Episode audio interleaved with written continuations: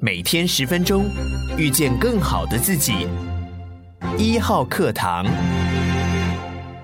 大家好，我是丁学文。一个礼拜很快啊，尤其今天呢，我觉得是特别的，就是第一百集啊。那上次我们有提到啊，在一百集的时候，我想针对一些特别留言的这个听众呢，回答他们的问题。那其中 Michael 有问我，问到就是说，呃，现在这个全世界啊，因为今年都是选举年啊，美国跟台湾。那有没有什么趋势？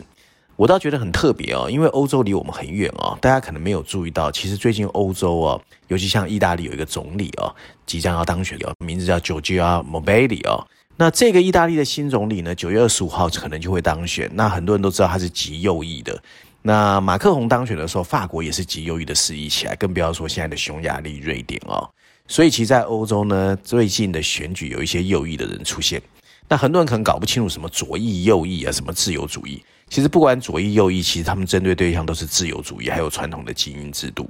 我不知道欧洲的这些选举可不可以给美国或台湾做一些这个是指引啊？但是我觉得呢，欧洲倒是告诉我们，对于传统的精英政治，很多人越来越不满。所以这种所谓极右翼呢，他强调的是民族主义，比如说反对移民啦这一类的情况。那我觉得这个对今年其实会有一些启示，因为很多人知道川普可能会回来。那川普其实也是强调一些极端主义的哦。那这是给 Michael 的一个回答。那另外呢，还有 Simon 问到说呢，其实呃现阶段呢，这个呃 Trip Four 啊，到底应该怎么样去看哦？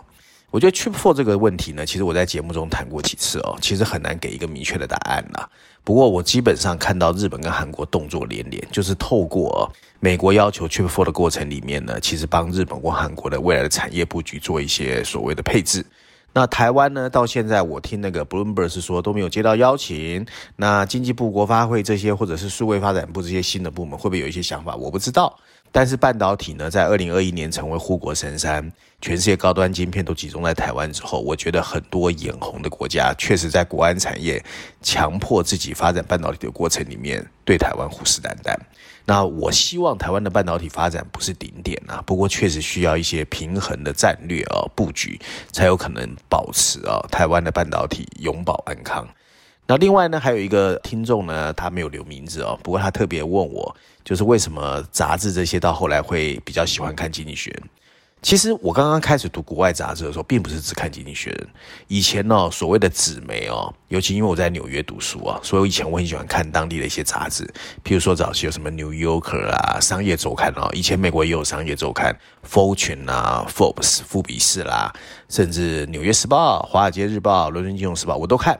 那为什么最后比较 focus 经济学呢？主要原因是这样，因为他每个礼拜一期，以前我都来不及看，后来我发现呢，透过呢一些媒体会邀请我来解读经济学的嘛，我就强迫自己去读，而且很多人都知道经济学的英文比较难，那我觉得其实阅读英文杂志对我帮助很大。因为我在不管，我知道很多人在收集一些资讯的时候会用 Google 嘛。那如果你只是看中文的媒体，其实是有偏颇的。我觉得能够用英文去阅读，对我帮助很大。然后你阅读多了呢，你其实就会有一些不同的 vision，慢慢可以形成自己的 judgment。我觉得这个对我的帮助还蛮大的啦。那希望对大家有一些参考啊。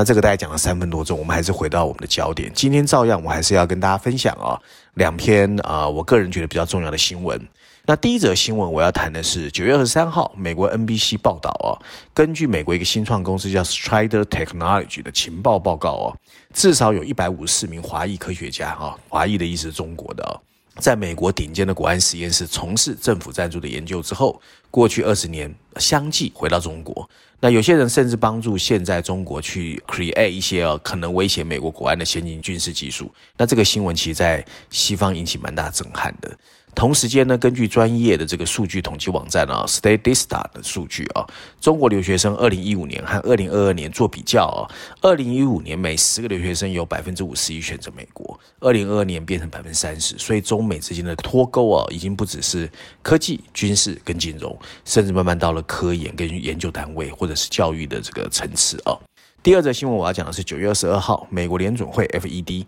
继续宣布鹰派立场，升息三码。所以美元指数 DXY 突破一百一十二，再度刷新二十年的新高哦。同一天，我们台湾央行呢也召开第三季的理监会议哦，决定调升政策利率半码，新台币存款准备率一码。接着九月二十三号，我们看到哦，所谓的 S&P Global 公布九月美国的 PMI 采购经理人指数，由八月份的四十四点六攀升到四十九点三，虽然有往上走，但是还低于荣枯线五十哦。那服务业呢是表现比较好的。那我们要怎么解读这些东西？我待会跟大家谈。首先，第一则新闻有关中美在科研跟教育的脱钩。我要引述的第一个是 CNBC 哦，它的标题写的是美国顶级核子实验室的科学家是中国招募来设计飞弹和无人机的。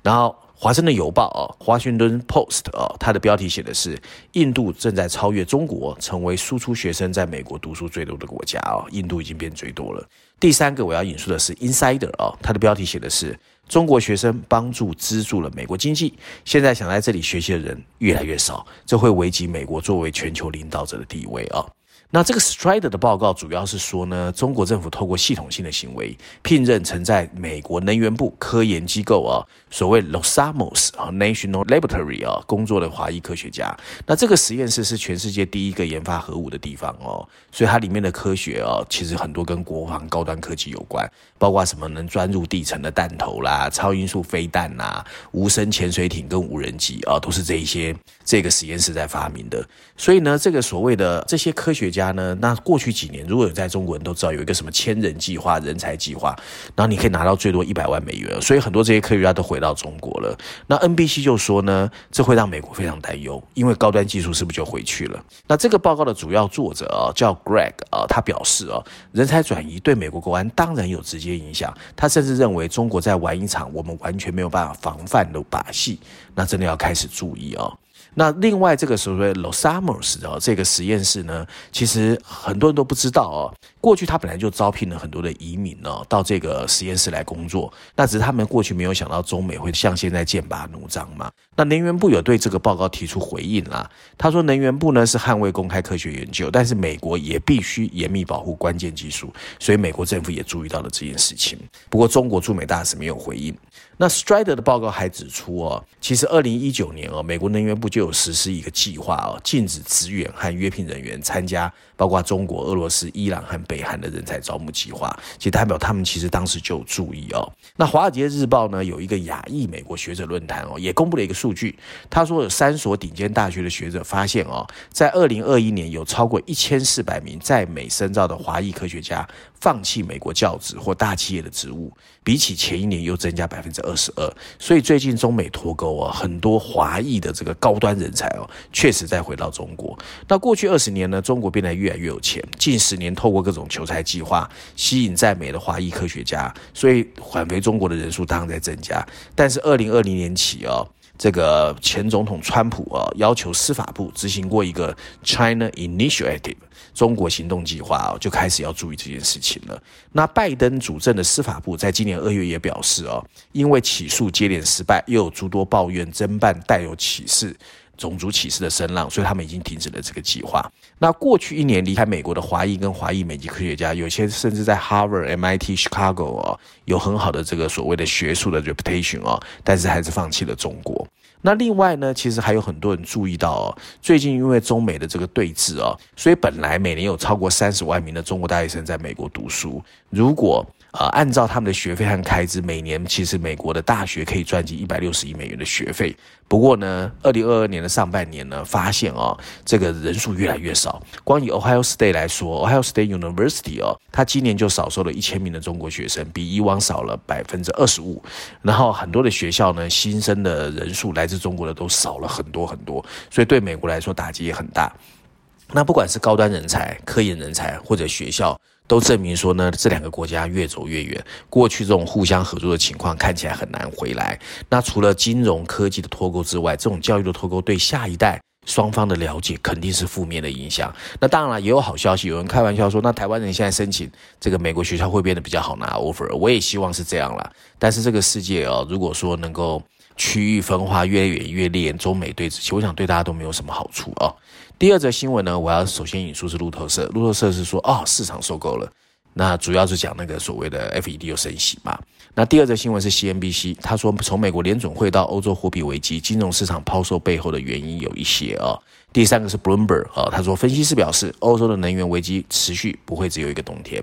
那美国联准会再一次升息三码哦，美元指数再度创新高，而且是二十年的新高。比较可怕的是欧元、英镑甚至亚币全倒哦。那台湾央行只有升息半码，不过很多人已经预测哦。台币呢还会继续贬，下看三十二元啊！我想台湾还是要注意输入型通膨啊。那美元今年以来攀升的幅度啊，还有速度，其实令人瞠目结舌的。美元指数已经强升百分之十六啊，所以很多国家都担心输入型通货膨胀，所以很多国家都在升息啦。其实人民币、韩元、新元、新台币其实都在贬值嘛，所以亚洲开发银行的行长就表示啊，美国快速升息和美元飙升可能会引发债务危机，而资本管制和汇率干预，他建议。哦是亚洲新兴决策者可以使用的工具哦。那台币呢？其实最近其实贬得蛮凶哦。其实金融市场表现也不是太好。但是呢，日本跟韩国的动作是比较大的。日本呢，在一九九八年以来第一次进场干预哦。然后日本的财务首相啊，铃木俊一表示，日本跟美国会保持良好沟通哦。日本真的很怕美国。那南韩是另外一种动作，南韩呢正在研究转移部分国内的基金的外汇需求的方式。你比如说，允许第三大退休基金国民年金公团 NPS 哦，直接向南韩央行取得美元，你不要在市场卖韩元买美元了，免得韩元再进一步走贬。反正呃，韩国人一向做事真的很 aggressive。那各国央行也开始担心，不过呢，其实所有的国家里面最担心的，我想还是欧洲哦，因为大家知道欧洲呢，其实在慢慢过来有所谓的这个叫什么，就是能源危机嘛。所以瑞银呢，对欧洲就特别提出警告：如果说欧元持续陷入困境的话，消费者购买力下跌，那很多人百分之六十以上人觉得，欧洲随时要步入所谓的经济衰退哦。那同时间呢，美国升息跟美元强势表现，也让全球经济面临情况，很多人就会问：会不会跟一九九七年亚洲金融风暴再来一次？那我是认为啦，其实现阶段啊，整个汇率其实更有弹性，然后呢，新兴的亚洲经济体也比一九九七年来的强，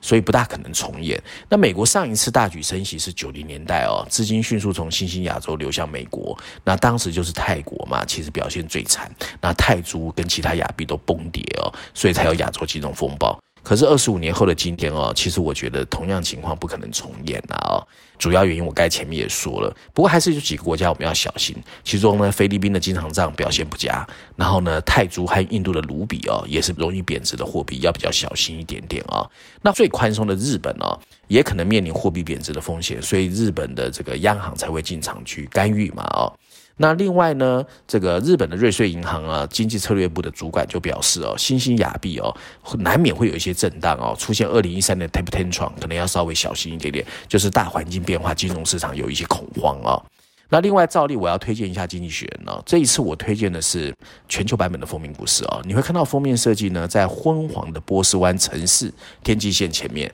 我们看见两匹骆驼的旅客，可是脚踩的是遍地金币的大漠风景画。上面有两排补充文字，大致写的是波斯湾的繁荣，小字写的是全球动乱中的一群赢家哦。是的，这期《经济学人》全球版本的封面故事里面，关注的是能源危机和新的合纵连横正在怎么让海湾地区变得越来越强大，也变得越来越动荡。由于俄乌战争的延宕不前，高达三点五兆美元，很多能源财富会再一次激发出一个完全不一样的海湾荣景。面临着生活成本危机的西方政治家将被迫再次向依靠化石燃料这些王室成员致敬。你比如说，我们看到德国的总理新总理 Olaf Scholz 就在这个礼拜启程访问这个地区。那另外，今年七月哦，两个多月前，美国总统拜登也已经率先向所谓的穆罕默德四号哦，即使他是一个恶名昭彰的人权侵犯者。那经济学人在这一周的文章里面，主要是告诉我们，最新的石油和天然气热潮正在发生，同时还蕴含着另一个深层次的。趋势，